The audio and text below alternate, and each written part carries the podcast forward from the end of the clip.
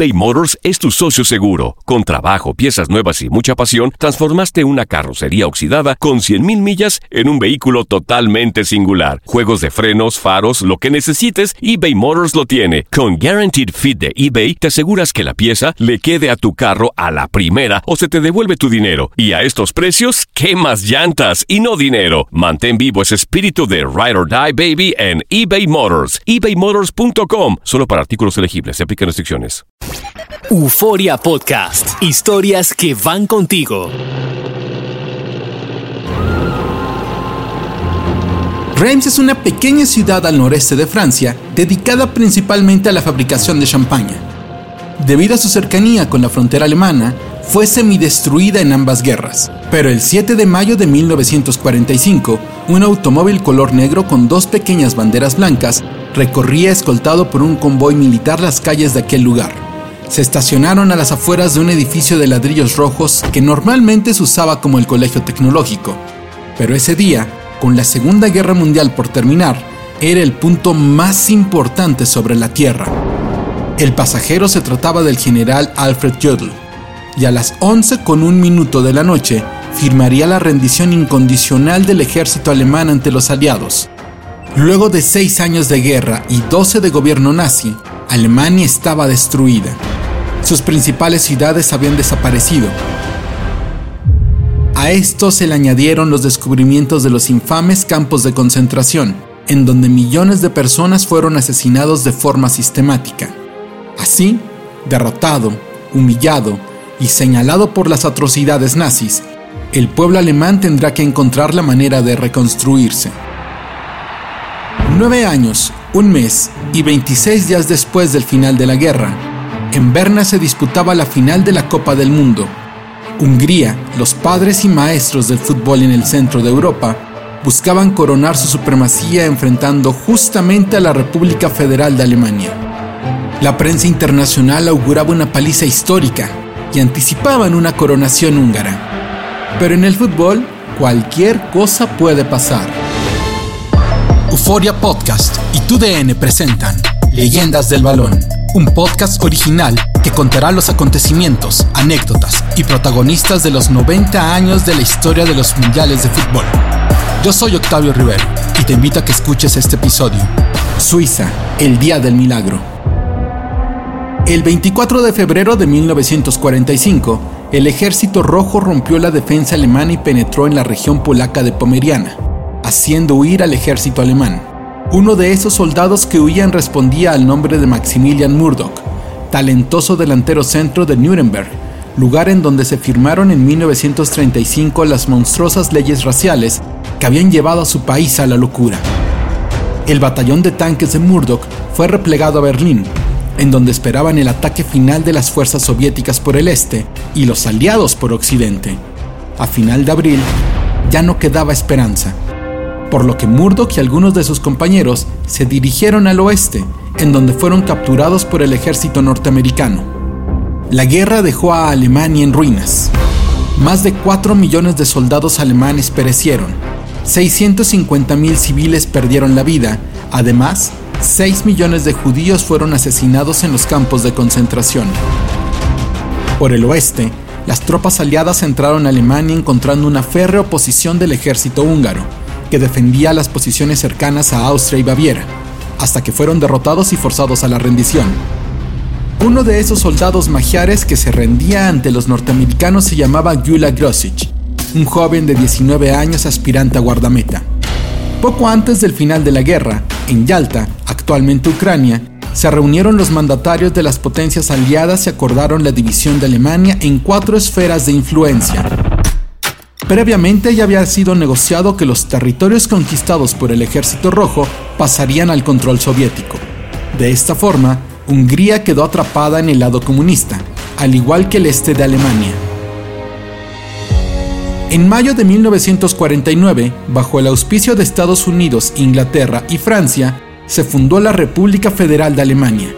En octubre de ese mismo año, en el territorio ocupado por la URSS, se fundó la República Democrática de Alemania. Europa se trataba de reconstruir. La guerra había aniquilado a toda una generación, pero ahora el mundo se encontraba dividido en comunismo y capitalismo, comenzando de esta forma la Guerra Fría. Max Murlock y Gula Grosich volvieron a sus casas tras pasar unos meses en diferentes campos de prisioneros de guerra. De regreso a Nuremberg, Max se enteró de la muerte de su hermano menor, Herbert, en el frente oriental. Su hermano mayor, Robert, continuaba como prisionero de los norteamericanos. Ambos encontraron en el fútbol un motivo para sonreír y continuar con vida. Y es que para eso sirve el fútbol. El gobierno francés procuró reiniciar la liga lo más pronto posible. Lo mismo ocurrió en Inglaterra. Incluso en Alemania, ocupada por los norteamericanos, volvieron a jugar el 7 de noviembre de 1945. La diosa Nike, el trofeo otorgado al mejor equipo del mundo, permanecía en Italia desde que la escuadra Azzurra ganase en 1938 en Francia. El trofeo se había convertido en un bien muy valioso por lo significativo y por el oro. La copa estaba resguardada en una bóveda de alta seguridad en el Banco de Italia y solo tenían acceso a ella el presidente y el vicepresidente de la Federación Italiana. La copa descansó en ese lugar hasta principios de septiembre de 1943. Con la caída del régimen de Mussolini, ahora Alemania ya no era un aliado. El reino de Italia pasó a ser una nación ocupada por las fuerzas germanas, que comenzaron a saquear los bancos y las empresas. Ante esta posibilidad, el vicepresidente de la Federación Italiana, Ottorino Barazzi, corrió a la bóveda del banco y extrajo de ella la copa, ocultándola en su casa. Pocos días después, la Gestapo llegó a su domicilio.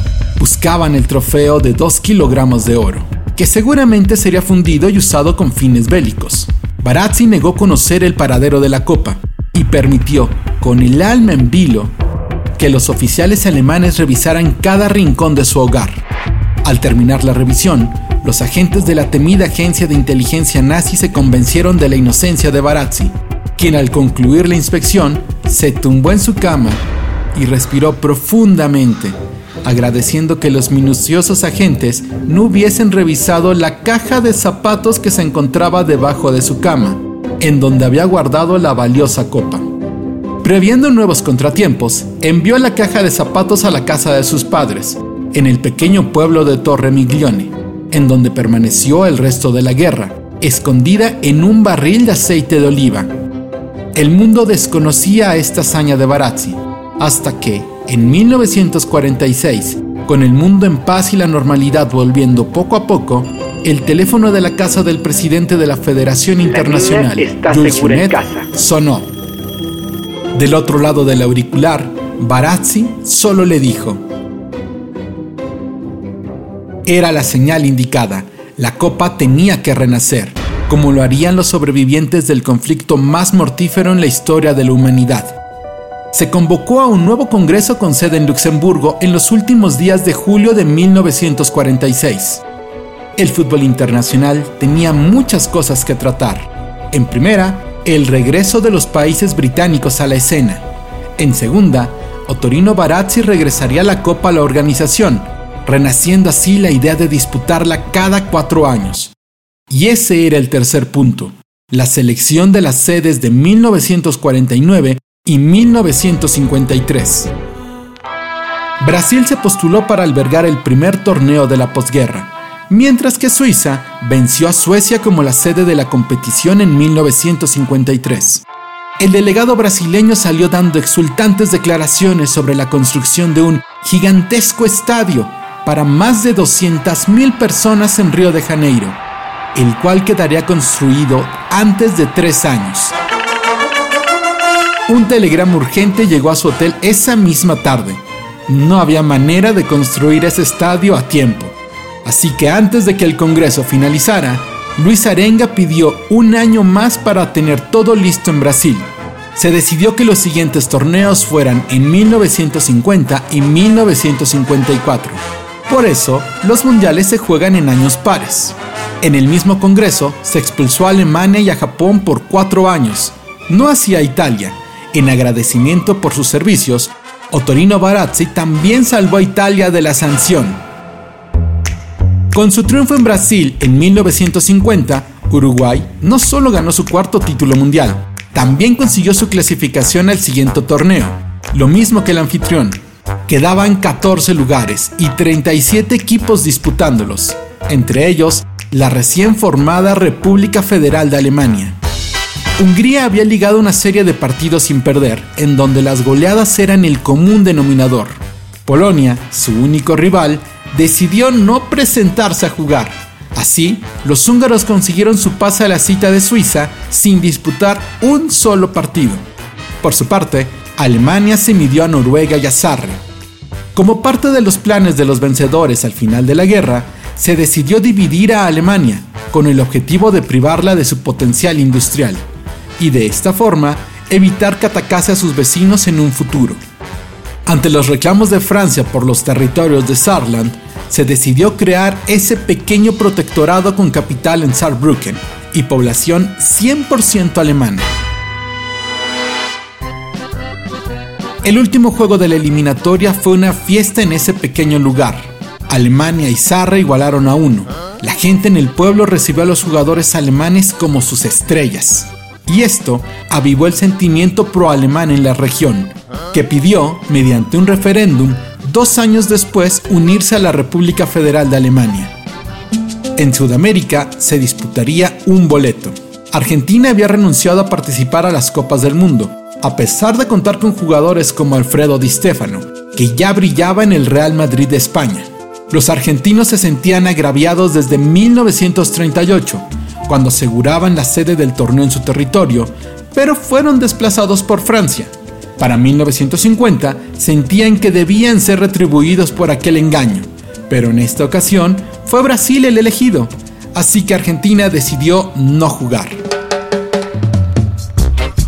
Colombia se encontraba suspendida por contratar jugadores de manera ilegal. Bolivia fue rechazada por la Confederación Sudamericana y Perú decidió retirarse. Brasil obtuvo el boleto. Inglaterra y Escocia accedieron tras ganar el primero y segundo lugar del campeonato británico.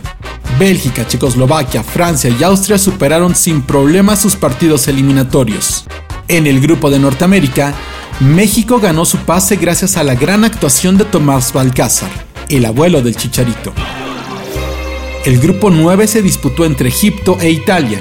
Los italianos seguían siendo un gran equipo, pero cinco años antes, la base de su selección, el Gran Torino, había muerto en un accidente aéreo cuando regresaban de un partido amistoso en Portugal.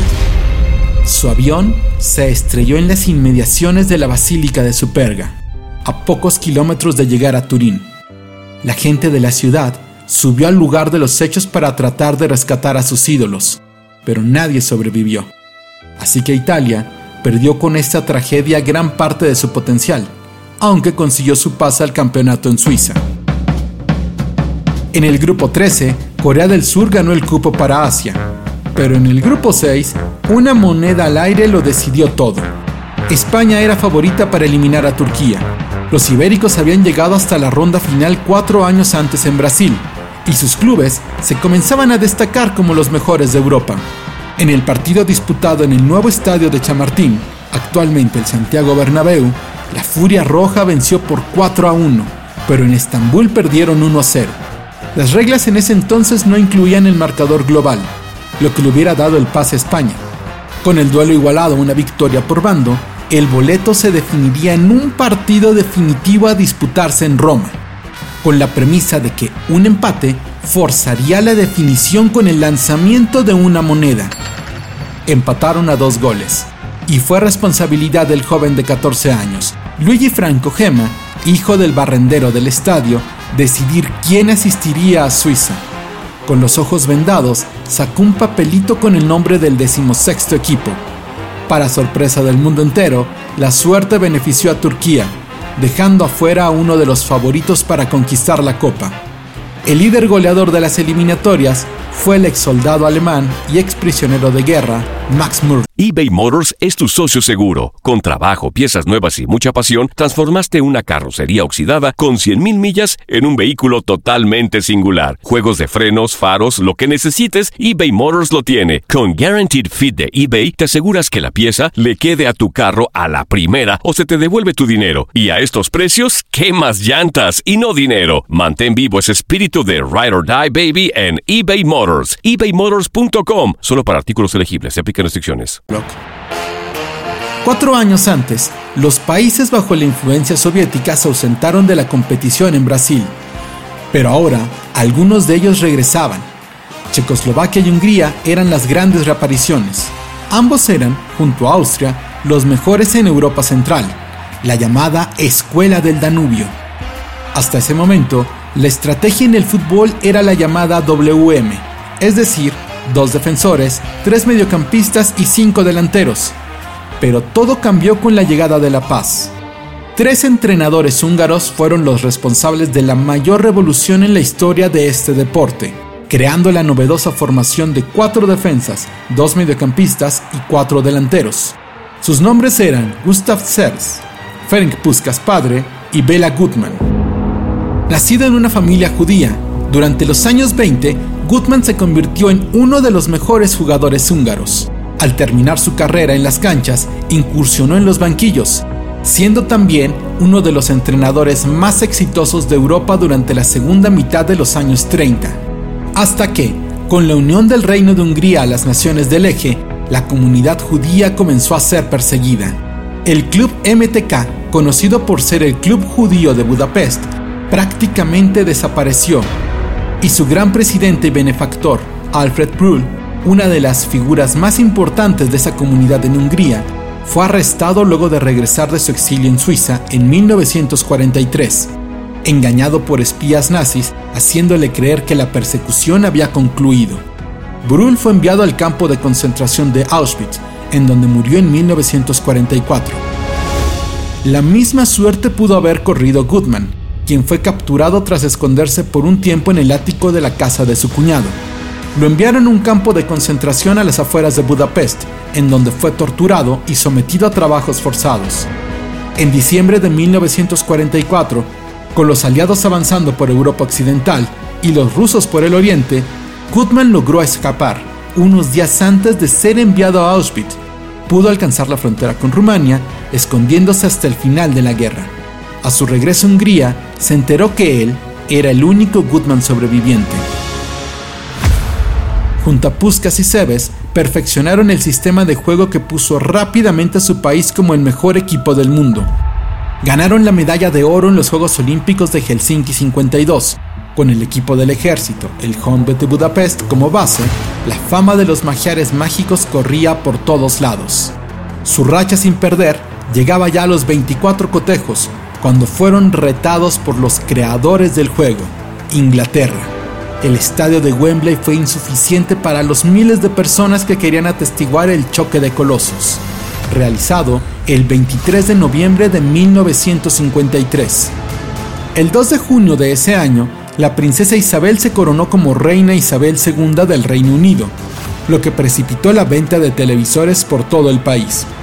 Inglaterra nunca había perdido en casa contra un rival no británico, lo que hizo generar en los ingleses un sentimiento de autocomplacencia, creyendo que, por ser los creadores del juego, sus futbolistas seguirían siendo superiores al resto. En Brasil cayeron de manera sorpresiva ante Estados Unidos, y esta era la oportunidad perfecta de demostrarle al mundo que seguían siendo los mejores, rompiendo la racha del poderoso equipo húngaro, que era dirigido por uno de esos tres innovadores, y además el ministro de Deportes de Hungría, Gustav Sers. El estadio lucía repleto, 105.000 personas, además de millones por la televisión. La BBC instruía por sus frecuencias radiofónicas a que toda persona que tuviese un televisor abriera la puerta de su casa para que sus vecinos pudieran ver el partido. Pero lo que vieron fue una catástrofe. Hungría era una máquina bien aceitada. Ferenc Puskas hijo era una locomotora. Coxis un goleador letal. Sibor una delicia de técnica individual. Y Hidekuti el cerebro. Todos atacaban como una horda a la meta inglesa, dejando boquiabiertos a los asistentes. Antes del minuto 30, Hungría ya ganaba por 4 a 1. Luego de los 90 minutos, Hungría había derrotado a Inglaterra por 6 a 3. Los creadores del fútbol entendieron que ya no eran los mejores, y el mundo entero declaró a Hungría como la gran favorita para conquistar el siguiente campeonato mundial. Durante las dos guerras mundiales, Suiza permaneció neutral y con muy pocos daños, aunque sí participó en combates. En 1940, la Fuerza Aérea Suiza combatió y derribó aviones alemanes que entraban a territorio helvético. Lo mismo ocurrió con los aliados. La neutralidad hizo que este pequeño país se convirtiera en un bastión del espionaje y el contraespionaje, además de refugio para más de 300.000 personas que huían de la guerra y la persecución. Planes para invadirle existieron, pero de alguna u otra forma nunca se concretaron. El partido nazi suizo también intentó hacer lo mismo que en algún momento hicieron sus pares en Austria, buscando una anexión pangermánica, pero la prensa y opinión pública rechazaron y ridiculizaron cualquier intento. Incluso eran habituales los chistes acerca del gobernante alemán. Lo cierto es que los suizos tienen fama de guerreros casi invencibles desde la Edad Media y muy pocos han sido capaces de vencer a un ejército suizo en campaña. Alemania no tomó el riesgo, así que Suiza, con sus hermosos lagos y cantones, se convirtió en la sede del torneo más importante del fútbol mundial. Brasil y Yugoslavia avanzaron en el grupo A, dejando eliminados a México y Francia. En el grupo B, Hungría comenzó su participación arrollando a Corea del Sur, a quienes golearon por 9 a 0 el marcador más abultado en la historia del torneo hasta ese entonces. En el segundo partido de los húngaros, el rival fue Alemania del Oeste. El técnico alemán era un viejo lobo de mar, Sepp Herberger. Había llegado al banquillo de la Mannschaft luego de la lamentable eliminación alemana ante Noruega en los Juegos Olímpicos de 1936. Sobrevivió al terrible fracaso alemán en 1938 cuando se presentó a la Copa en Francia con una combinación de los mejores jugadores alemanes y austriacos. Unos meses antes, y luego de una terrible presión diplomática y militar, Alemania anexó a Austria su poder, sin reacción alguna de Reino Unido y Francia. Pero en ese torneo, Alemania quedó fuera en primera ronda, cayendo en dos partidos ante Suiza. Mucho se especuló acerca del pacto entre los austriacos de no jugar bien para evitar el triunfo alemán para el segundo partido del Campeonato Mundial, Herberger decidió darles descanso a sus mejores jugadores, dejando solo al defensa Liebrich con una encomienda, no dejar en paz a Puskas. Y lo hizo. De hecho, lo lesionó.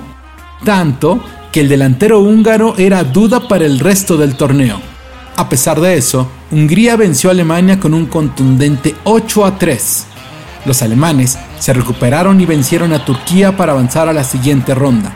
Inglaterra, Austria, Suiza y Uruguay también seguían con vida. Alemania se mediría con Yugoslavia, Suiza con Austria y en los partidos más interesantes de la ronda de cuartos de final, Uruguay, los tetracampeones del mundo, enfrentarían a los creadores del juego, Inglaterra. En el otro cotejo, Hungría y Brasil se verían las caras en Berna, un duelo que quedaría para la historia. En Lausana, Austria y Suiza implantaron un récord de goles en un partido mundialista, con el triunfo de los austriacos por 7 a 5. En Ginebra, Alemania del Oeste sorprendió al poderoso equipo yugoslavo, eliminándolo con marcador final de 2 a 0. En Basilea, Uruguay e Inglaterra dieron un épico encuentro que se definió a favor de los sudamericanos por 4 a 2. Pero en Berna, todo lo hermoso que puede ser el fútbol quedó borrado. Hungría se enfrentaba a Brasil. Los húngaros eran los magos del balón. Los brasileños, un equipo talentoso, lleno de prestigio, pero nada más. No eran considerados como una potencia del juego. Una enorme nube gris se posó sobre Berna esa tarde, dejando caer pesadas gotas de lluvia en el césped del estadio desde el principio del juego. Hungría se puso delante, pero las patadas comenzaron a aparecer por todos lados. Los brasileños atacaban las espinillas de los húngaros, que no se dejaban amedrentar y reaccionaban de la misma forma. Cuatro minutos después del primer tanto húngaro, llegó el segundo, haciendo explotar la ira de los brasileños, que reclamaban un fuera de lugar. El árbitro era el inglés Arthur Ellis, uno de los silbantes más reconocidos del mundo. Pero lo ocurrido ese día en Berna nadie lo pudo haber escrito. Brasil comenzó a recuperarse y pronto marcó el gol del descuento. La lluvia arreciaba cuando se fueron al medio tiempo. De regreso, al minuto 60, una jugada confusa fue declarada como penal por Ellis, y a pesar de la lluvia, la chispa se prendió. Autoridades y periodistas brasileños invadieron la cancha, reclamando la acción y el mal arbitraje. La policía tuvo que entrar para impedir que los amazónicos pudieran alcanzar al silbante. Mijaly Lantos puso el partido 3 a 1, luego de convertir en gol el penal. Brasil no bajó los brazos y en 5 minutos logró poner el marcador 3 a 2. Y entonces comenzó la catástrofe. Una jugada al medio campo entre Nilton Santos y el diputado por el Partido Comunista Húngaro, Joseph Posic, se desarrollaba cuando de pronto Santos le metió una colosal patada al húngaro, quien se levantó y soltó el primer derechazo de la noche. El brasileño lo recibió con un recto de derecha, y esto dejó de ser un partido de fútbol. Todavía no existían las tarjetas, así que Ellis tuvo que recurrir a la policía para sacar a ambos jugadores del campo. Luego de esto, Humberto, el delantero brasileño, atacó con fiereza a Coxis, ganándose otra expulsión. Los ánimos ya estaban al rojo vivo cuando el mismo Coxis marcó el definitivo 4 a 2. En cuanto el reloj llegó a los 90 minutos, el árbitro del partido decretó el final y salió corriendo rumbo al vestidor. Pero en el túnel de acceso a los privados, Cese Moreira se acercó a saludar a Gustav Sers, pero en vez de hacer eso, le estrelló una botella de vidrio en el rostro al entrenador húngaro, que comenzó a sangrar profusamente. Puskas, quien se encontraba en la banca lesionado, defendió a su entrenador arrojando otra botella a los brasileños, encontrando en la cabeza de Piñeiro un blanco. La multitud en la tribuna hervía por lo que pasaba en el campo. Unos cuantos aficionados húngaros, todos ellos exiliados en Europa y Estados Unidos, comenzaron a pelear con los brasileños. En el túnel del vestuario, las lámparas sucumbieron ante los botellazos y sillazos que se repartían en ese lugar. Incluso los zapatos, con los peligrosos tachones de metal, fueron usados para la barbarie. Joseph Todd casi pierde un dedo. La policía no sabía si parar la pelea o evitar que los aficionados entraran al túnel. Al final de todo, la prensa decidió llamar a este vergonzoso episodio como la batalla de Berna. Brasil regresó a casa y en 1956 aceptó un valioso visitante, Bela Gutmann, quien les enseñó los secretos del fútbol húngaro. Y con esa formación ganaron su primer mundial en Suecia 58. El 30 de junio de 1954, Europa esperaba con ansias un gran evento, el eclipse solar que podría verse en todo el continente. Además, se jugarían las semifinales, y ambas tenían historias que contar. En 1938, el gobierno de la Alemania nazi se propuso la anexión de Austria como principal objetivo en su lucha geopolítica. La presión llegó a un punto que 100.000 soldados alemanes estacionaron en la frontera con Austria, listos para la invasión. El partido nazi austriaco era una poderosa fuerza política y logró hacer que sus partidarios tomaran el poder. El 12 de marzo de 1938, el ejército alemán entró a Austria sin tener alguna oposición, condenando de esta forma a un país que en algún momento llegó a ser la gran potencia de Europa Central. Unas semanas después de la anexión, la persecución contra la muy numerosa comunidad judía comenzó. Austria era en ese momento uno de los mejores equipos del mundo. Los futbolistas de esa región se caracterizaban por ser talentosos, rápidos y eficaces y todo eso lo representaba el mejor futbolista del mundo en la década de los 30, el austriaco Matías eBay Motors es tu socio seguro. Con trabajo, piezas nuevas y mucha pasión, transformaste una carrocería oxidada con 100.000 millas en un vehículo totalmente singular. Juegos de frenos, faros, lo que necesites, eBay Motors lo tiene. Con Guaranteed Fit de eBay, te aseguras que la pieza le quede a tu carro a la primera o se te devuelve tu dinero. Y a estos precios, ¿qué más llantas y no dinero? Mantén vivo ese espíritu de Ride or Die Baby en eBay Motors. ebaymotors.com. Solo para artículos elegibles. Se aplican restricciones. Con la Copa del Mundo a unos meses de realizarse, ambos equipos debían unirse. por lo que en abril del 38 se enfrentaron en Viena. Sería la última ocasión en la que un representativo austriaco jugase un partido de fútbol hasta el final de la guerra. Decidieron hacerlo vistiendo de rojo, como el color de su bandera, y ganaron por 2 a 0, con un gol de Matthias Sindelar, un patriota austriaco y gran amigo de la comunidad judía. En el festejo por el segundo gol, junto a su gran amigo Karl Sesta, bailó una tradicional danza alpina frente al palco principal del estadio, en donde observaba furioso a Adolf Hitler. Sindelar no quiso jugar el Mundial en Francia, fingiendo una lesión, aunque esto le costaría la vida, ya que murió junto con su novia en enero de 1939, supuestamente por una fuga de gas en su departamento, aunque muchas teorías se elaboraron desde ese momento. Con este antecedente, Alemania Federal y Austria se enfrentaron en la semifinal. Con una sorpresa mayúscula, los alemanes vencieron a los austriacos por 6 a 1, alcanzando su lugar en la final del torneo, aunque faltaba por esperar al ganador de lo que todos consideraban la verdadera final, Uruguay contra Hungría. Luego de llegar como unos desconocidos a los Juegos Olímpicos de París en 1924, el fútbol uruguayo se erigió como el mejor del mundo, ganando no solo en Francia, sino también en Ámsterdam, Montevideo y Río de Janeiro. Cuatro años antes, los charrúas labraron la victoria más legendaria en la historia del fútbol, venciendo a Brasil ante 200.000 personas. Previo a ese encuentro, el entrenador charrúa les dijo, salgan a la cancha y no hagan papelones, recuerden que somos Uruguay. Luego de decir esto, salió del vestuario, dejando a sus jugadores confundidos. Pero en ese momento se levantó el gran capitán del equipo, Obdulio Varela, quien arengó a sus compañeros diciendo, en lo único que Juancito está en lo correcto es que nosotros somos Uruguay.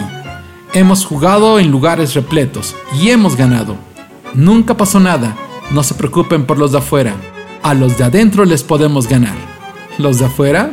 Los de afuera son de palo y salieron a ganar su cuarto título mundial. Pero en esta ocasión, Varela estaría en la banca. Lesionado en la acción del segundo gol uruguayo ante Inglaterra, el capitán vería las acciones desde afuera, lo mismo que la delantera titular del equipo charrúa. Al comenzar el partido, Hungría se fue al frente por 2 a 0, pero Uruguay era mejor. En el segundo tiempo, los uruguayos salieron a matar. Luego de cuatro torneos mundiales, Uruguay no sabía lo que era perder un partido en estas competiciones, así que pusieron su alma en empatar. Al minuto 75, Juan Hochberg, un futbolista argentino nacionalizado uruguayo, acercó a los celestes. Al minuto 86, el mismo Hochberg recibió un balón de esquiafino y se preparó para encarar al arquero húngaro, que se trataba de Gula Grosic, el joven soldado capturado por los norteamericanos. Hochberg venció al húngaro para igualar los cartones, pero entonces se desató el drama. El autor del gol se desmayó. Sus compañeros veían con nerviosismo al anotador. Lo sacaron del campo y el cuerpo médico uruguayo llegó a atenderlo. Pero el jugador no reaccionaba. Había sufrido un infarto.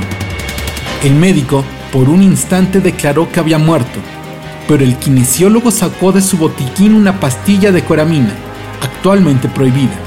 En ese momento indispensable, Hochberg regresó de la muerte para darse cuenta de que su equipo estaba jugando los tiempos extras de uno de los mejores partidos en la historia del fútbol.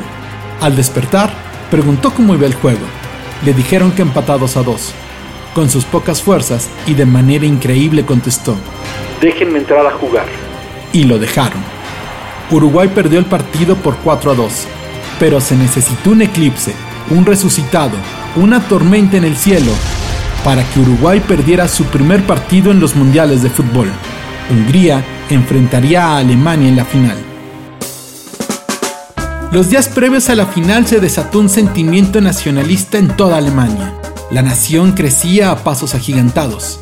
La industria se recuperaba, el arte volvía, las ciudades se reconstruían con velocidad y los alemanes encontraron en un lugar poco imaginado, como el fútbol, un motivo para sentirse orgullosos. En Hungría las cosas no eran iguales. Al finalizar la guerra, las tropas soviéticas destruyeron casi totalmente Budapest en una batalla que duró dos meses. En 1949 se fundó la República Popular de Hungría, con el respaldo de la Unión Soviética.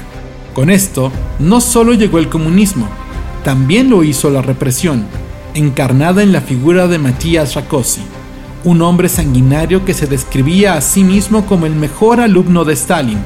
Y vaya que lo fue. Bajo su mandato creó la ABH, una policía secreta que llevaba a la perfección el término acuñado por Rákosi, la táctica salami, que pregonaba la desaparición de la oposición tajada a tajada, como si fuese tal embutido. Miles de húngaros murieron. El equipo nacional era un valioso activo político. A las afueras de su concentración se podían encontrar decenas de agentes italianos. Uno de ellos llevaba un portafolio con 100 mil dólares para Coxis, en caso de que éste quisiera desertar.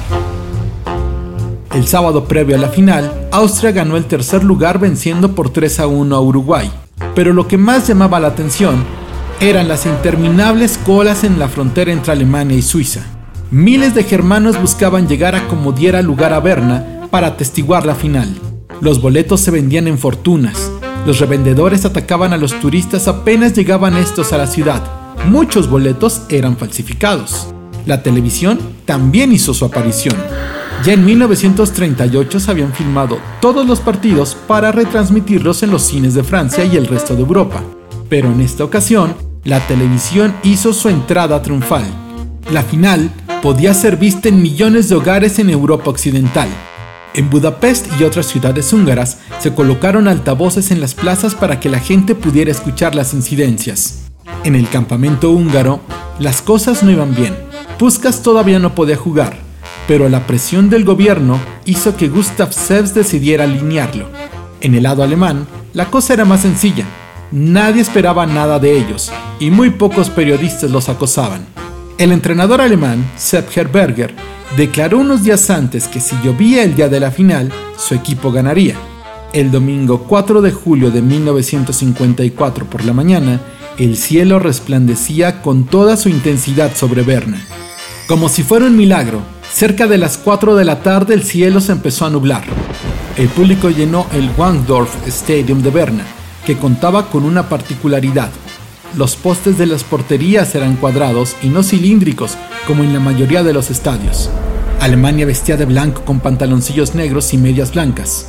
Hungría con su mítica camiseta carmesí, la misma que usaron durante la final del torneo en 1938, la misma que ganó los Juegos Olímpicos de Helsinki. En el campo, para sorpresa de todos, Ferenc Puskas, la mayor estrella del fútbol mundial, regresaba a pesar de continuar lesionado. En la puerta húngara estaba Gula Grosic, en la delantera alemana Max Murlock. Nueve años atrás, no muy lejos de ahí, ambos portaban distintos uniformes y afrontaban el cautiverio. Ahora eran libres y hacían lo que más amaban hacer. Allí estaban 22 hombres que habían sufrido la guerra. Muchos perdieron sus hogares. La gran mayoría lamentó la pérdida de algún ser querido. Algunos otros combatieron. Pero en Berna, ante 62.500 personas, disputaban el título de campeón mundial. Hungría comenzó presionando fuerte. Eran un huracán los primeros minutos, pero Alemania los pudo controlar e incluso atacó, algo que no estaba en el presupuesto húngaro. En la banca, Herberger había desarrollado un plan, y sus jugadores tenían que apegarse a él, a pesar de que un error puso a los majares al frente. Al minuto 8, Sieber aprovechó otro descuido alemán y puso el 2 a 0. La prensa ya había anticipado la posible paliza húngara-Alemania, pero dos goles en los primeros minutos eran demasiado. El único que sonreía en la banca era Helperger. Aplaudía y le decía a sus pupilos que siguieran el plan. Sin perder la fe en ellos mismos, Alemania contraatacó y al minuto 10 el destino puso a Max Murlock y a Gula Grosic en la misma acción el alemán marcó el primer gol de su equipo. Ocho minutos después, Helmut Brandt empató el partido, ante el estupor de los expertos. Alemania, ese equipo que nunca había sido considerado como una potencia, ni mucho menos, ahora le empataba al mejor conjunto que hubiese jugado al fútbol. Los húngaros atacaron con todo lo que tenían, pero en el fondo estaba Tony Turek. El comentarista de la televisión alemana, Herbert Zimmermann, Gritó emocionado al ver a Turek detener con su cuerpo un poderoso disparo de Hidekuti. Tony, eres un dios del fútbol. El partido se acercaba a su final. Hungría era mucho mejor. Los alemanes no pasaban del medio campo. Pero al minuto 84, la pelota le llegó a Helmut Rahn, quien empalmó el esférico y lo mandó al fondo de las redes. Alemania gritó. Zimmerman comenzó a llorar por la televisión. Lo increíble estaba pasando. Le estaban ganando a Hungría. Pero todavía había tiempo en el reloj. Dos minutos después, Puskas marcó el gol del empate. Pero en el fondo, el abanderado señaló fuera de juego. En Budapest se desataron las protestas, no solo por el fútbol. La situación social era insostenible. La gente buscaba respuestas y la policía comenzó la represión. A las 7 de la noche del centro de Europa, el árbitro inglés William Link señaló el medio campo y dictó que el milagro de Berna se había consumado. Nueve años después de perder la guerra, nueve años después de comenzar la reconstrucción de su país, Alemania ganaba el Mundial. Desde entonces, nunca nadie ha vuelto a menospreciar a la Mannschaft. La fiesta se desató en Múnich, Frankfurt, Stuttgart y toda Alemania. Así terminó el Mundial de los Lagos, el de los Alpes, el de Puskas, Varela, Hidekuti, Murdoch, Grosik. Dos años después estalló la Revolución Húngara, aplacada por la cruenta invasión soviética. Muchos jugadores se encontraban de gira con el Honved de Budapest. Algunos decidieron no regresar, entre ellos Ferenc Puskas, quien era el mejor amigo de Joseph Bosik, diputado comunista. Nunca volvieron a hablar. El gran jugador fue borrado de la historia. Su familia fue perseguida hasta que lograron escapar a Austria. Los Magiares Mágicos, el equipo de oro, no volvió a disputar un campeonato mundial. Se fueron a la historia como el mejor equipo que nunca ganó la copa. Alemania renació. La Mannschaft ha ganado cuatro campeonatos mundiales. Se dieron cuenta en ese momento que lo imposible era posible. Esto fue Leyendas del Balón, Suiza, el Día del Milagro, un podcast original de Euforia y TUDN, narrado por Octavio Rivero. Euforia Podcast, historias que van contigo. Boost Mobile tiene una gran oferta para que aproveches tu reembolso de impuestos al máximo y te mantengas conectado. Al cambiarte a Boost, recibe un 50% de descuento en tu primer mes de datos ilimitados. O, con un plan ilimitado de 40 dólares, llévate un Samsung Galaxy A15 5G por $39.99. Obtén los mejores teléfonos en las redes 5G más grandes del país. Con Boost Mobile, cambiarse es fácil. Solo visita boostmobile.com. Boost Mobile, sin miedo al éxito. Para clientes nuevos y solamente en línea, requiere AroPay. 50% de descuento en el primer mes requiere un plan de 25 dólares al mes. Aplican otras restricciones. Visita boostmobile.com para detalles.